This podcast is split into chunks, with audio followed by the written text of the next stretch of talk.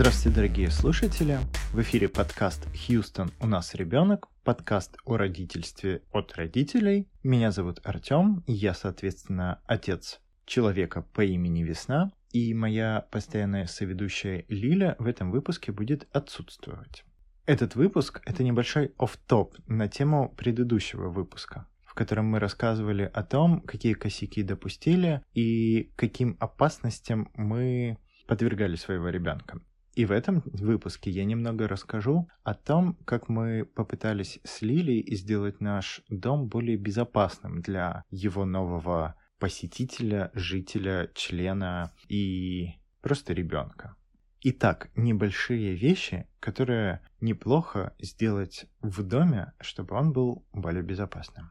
Во-первых, и я считаю это самое основное, нужно поставить детские замки это такие копеечные пластиковые штучки, которые себя представляют наклеивающиеся на шкафчики и выдвижные шкафчики и открывающиеся шкафчики, собственно, любые двери, клеивающиеся ремешки с замочками, которые сложно открыть ребенку. И в первую очередь такие штуки нужно налепить на все шкафчики, где у вас содержится домашняя химия. В чем проблема домашней химии? А в том, что она очень вкусно пахнет. Она пахнет настолько вкусно, что периодически я испытываю э, некое желание попробовать на вкус э, какой-нибудь лавандовый гель для мытья полов. Тем не менее, делать это не стоит ни вам, ни вашему ребенку. Во-вторых, это такой простой способ не убирать из нижних ящиков мелкие предметы, ножницы и ножи. Просто налепите детский замочек и можете считать, что отныне ваш шкафчик или шуфлятка в безопасности. Дети очень часто трясут мебель. И Зачастую у них достаточно силы и веса, чтобы опрокинуть мебель на себя. И я говорю не про детей лет 10, я говорю про годовалых детей. Ребенок, который уже способен встать рядом с препятствием, уже способен его пошатать. Кроме того, большую опасность представляют из себя выдвижные ящички, в которые так удобно ребенку залезть или попытаться залезть. В общем, если у вас есть хоть какая-то мебель, которую вы можете раскачать настолько, что она прокинется, ее однажды сможет раскачать и ребенок. Поэтому, пожалуйста, прибейте все ваши шкафы, тумбочки, комоды и прочее к стене дюбелями. Ну, точнее, не прибейте, правильный термин, наверное. Сперфорируйте отверстие, вставьте туда дюбель и прикрутите на саморез. В общем, сделайте это.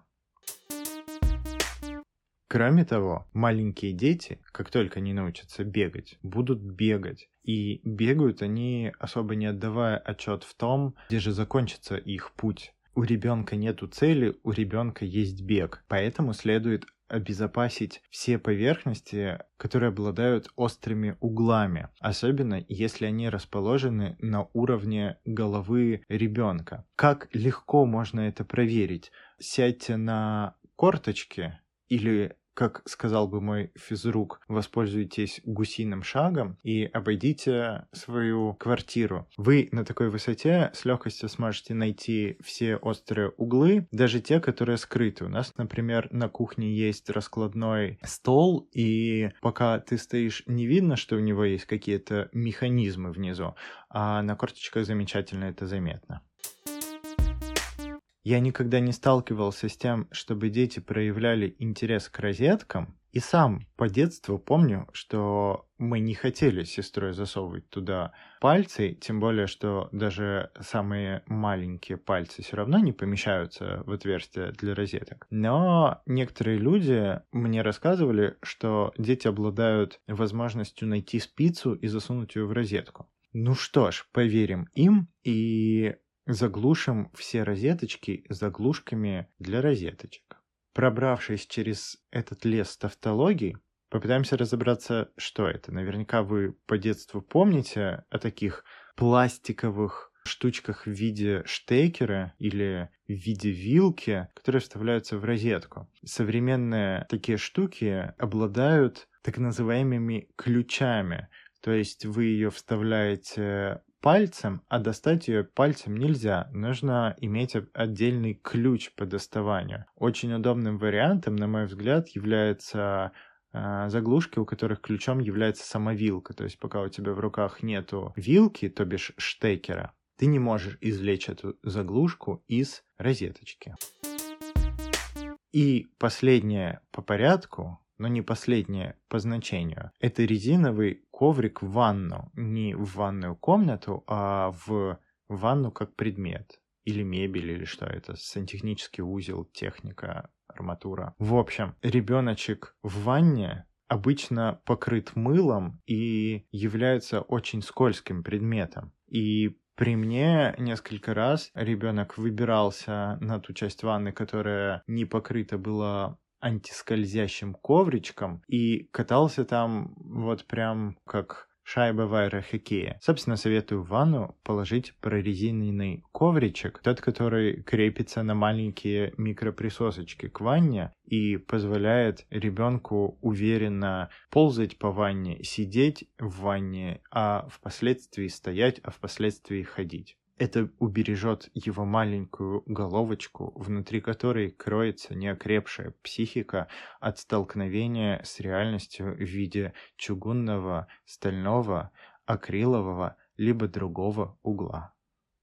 В предыдущем пункте я сказал, что он последний, но ха-ха, а вот и нет, это не последний пункт. Еще очень важно защитить свои окна от открывания их маленькими ручонками. Как только ваш ребенок ввиду своего развития получит возможность забираться на подоконничке, он начнет теребить ручку окна. И в один момент он рано или поздно ее откроет. Поэтому на окошках нужно иметь защиту для детей. Это такие специальные штуки-дрюки, до которых ребеночек либо не достанет, либо не сможет их открыть ввиду своего малого роста. Также не будем забывать, что защита на окна должна быть установлена, если у вас есть котики, но она там совсем другая, она не дает возможность запихнуться в V-образный вырез окна, которое лично мы называем микропроветриванием, я не знаю, режим микропроветривания, возможно, оно называется как-то по-другому. Но, в общем, когда окно не открывается, откидывается на человека внутрь комнаты и образует такую щель в виде клина, куда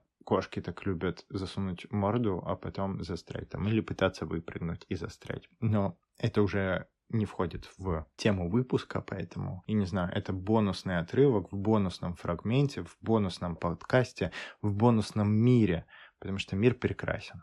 Еще кое-кто мне говорил, что они с началом заведения детей перестали точить ножи, чтобы к тому моменту, когда дети смогут иметь возможность украсть нож со стола, эти ножи были дьявольски тупыми и не представляли никакой опасности. Лично я это не практикую, но почему бы нет, почему бы не рассказать? Это же просто поток мыслей, поток информации. Возможно, вам это пригодится, возможно, нет.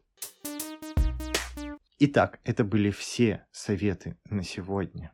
Нет, не все. Возможно, в вашем доме есть участок пола, об который вы постоянно спотыкаетесь.